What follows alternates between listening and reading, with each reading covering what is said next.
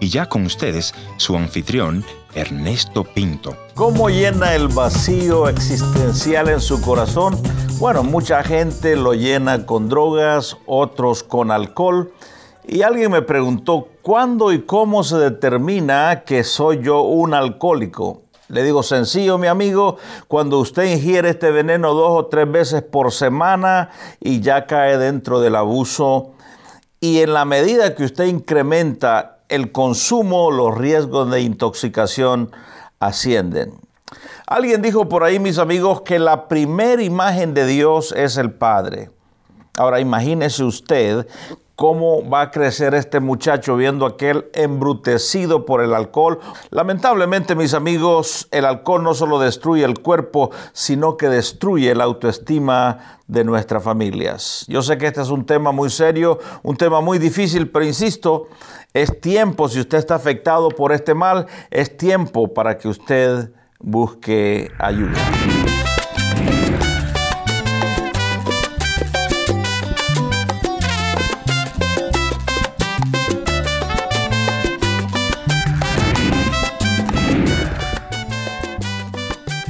Bienvenidos a este 180 grados, yo soy su amigo Ernesto Pinto y espero que en la audición de hoy podamos reflexionar y si usted es hijo de un alcohol, bueno, espero que este programa traiga esperanza a su corazón. No ignoro que hay muchos hogares que están sufriendo esta maldición.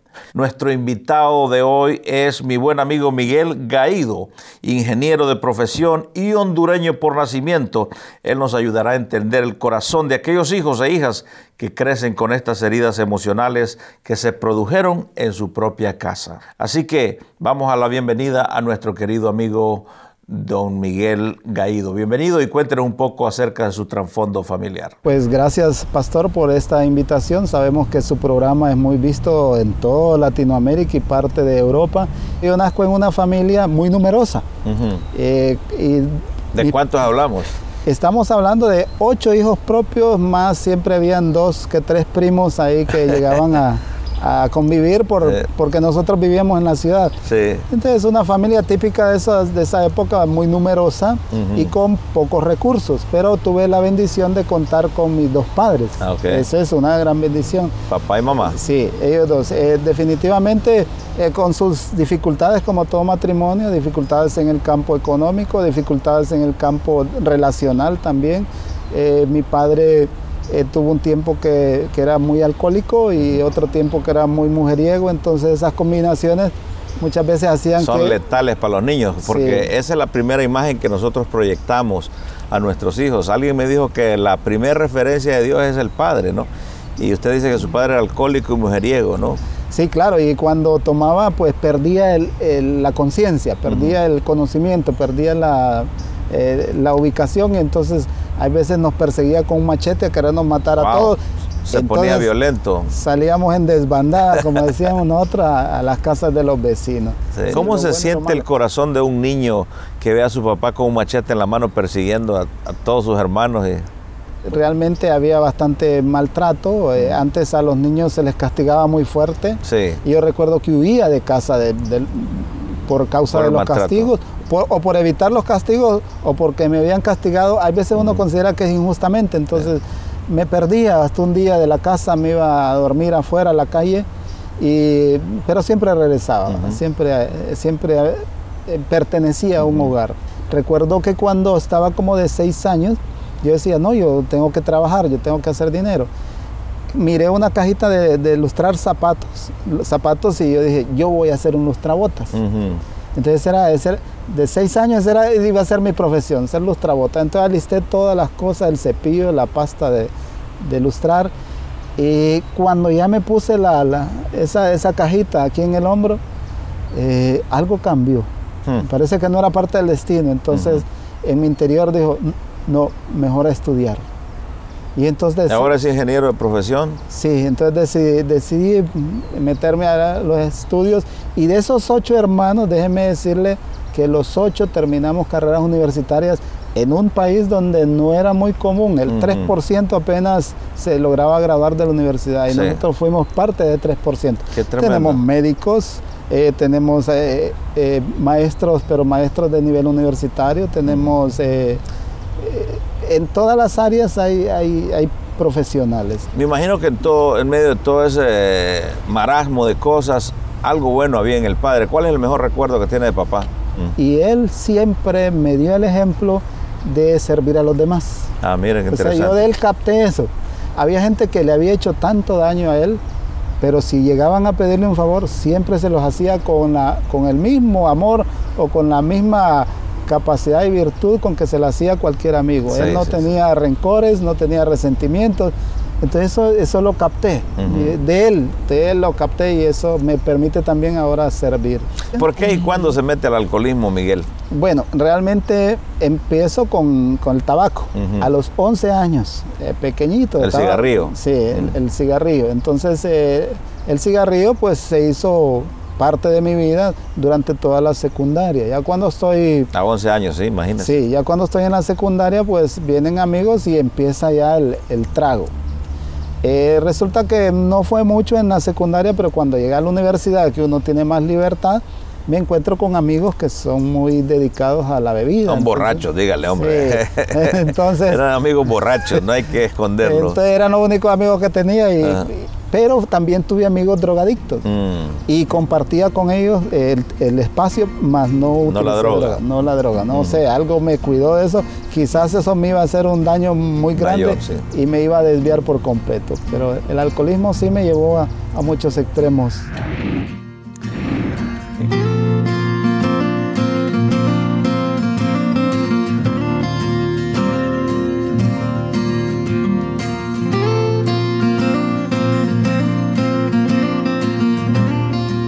Qué bebía Miguel? Como uno crece en, una, en un ambiente donde también hay alcoholismo, en un ambiente donde hay muchas limitantes, en un ambiente donde eh, la crisis eh, económica genera mucha necesidad.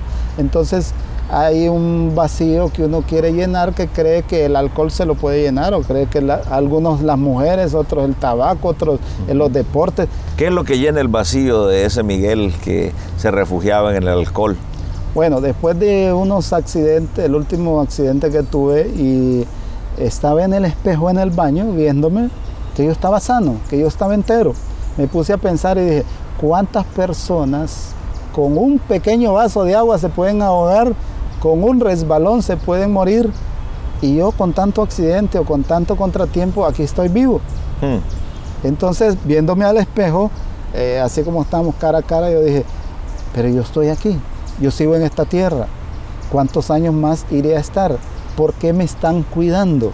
¿Por qué yo sigo entero? ¿Por qué... Eh, Interesante. ¿eh? Sí. Vinieron todas esas preguntas a su mente. Exacto, entonces, entonces llegué a una conclusión después de tantas preguntas aquí debe haber alguien cuidándome para algún propósito, para algún plan, para algo más trascendental de lo que estoy haciendo.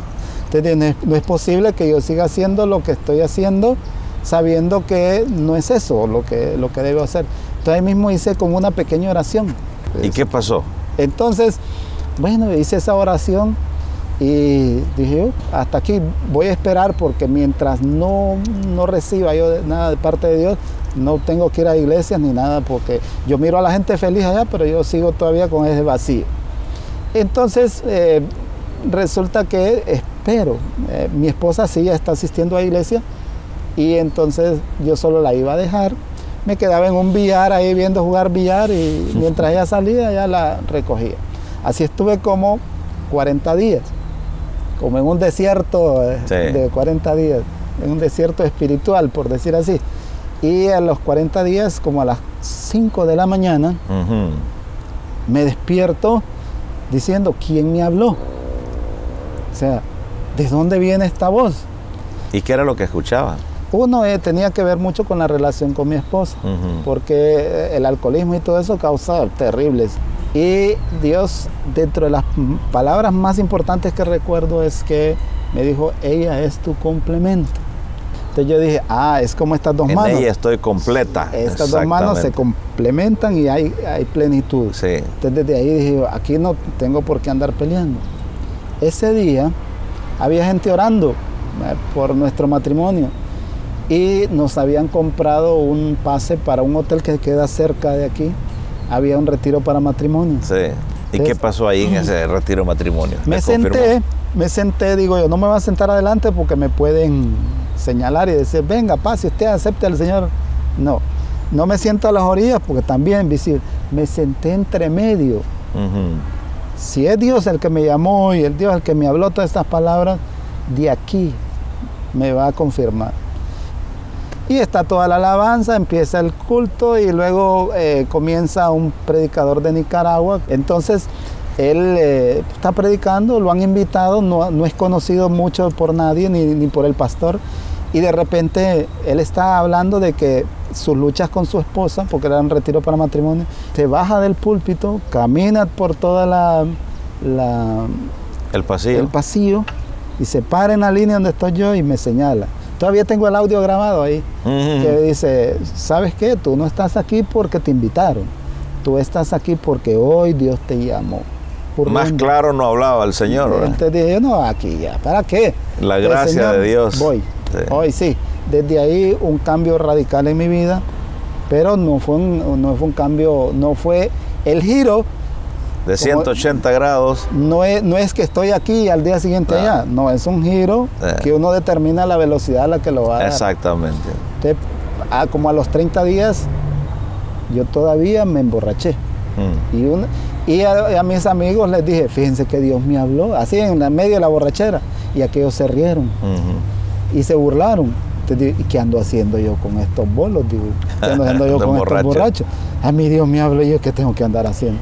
A partir de ese día yo le hice un trato con el Señor. Le digo, Señor, yo voy a poner mi parte.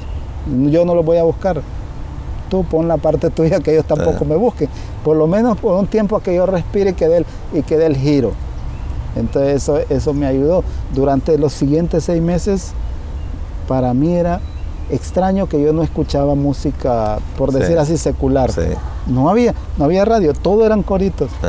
Y entonces eh, eso me ayudó a dar ese giro de 180 grados y entonces mi vida se transformó, cambió, la gente quedó asombrada, eh, la gente alrededor decía, pero él, ahora mm. cristiano, fue un gran cambio.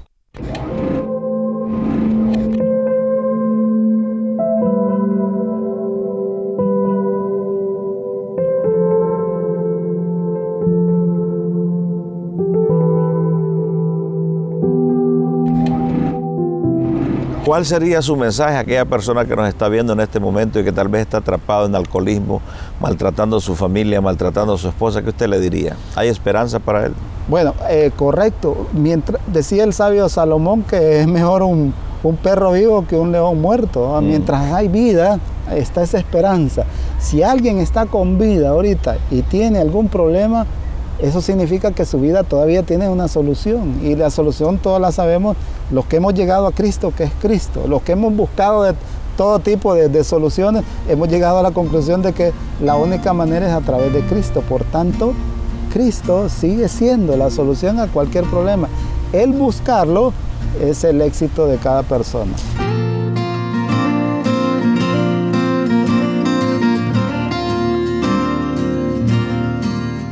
Gracias por haber estado en la sintonía de este tu programa Encuentro. Y te voy a agradecer que me visites en el www.encuentro.ca o también puedes dejarme una nota de voz en el WhatsApp 1-204-202-1525 1-204-202-1525 una nota de voz o tal vez una nota escrita. La otra opción es info arroba.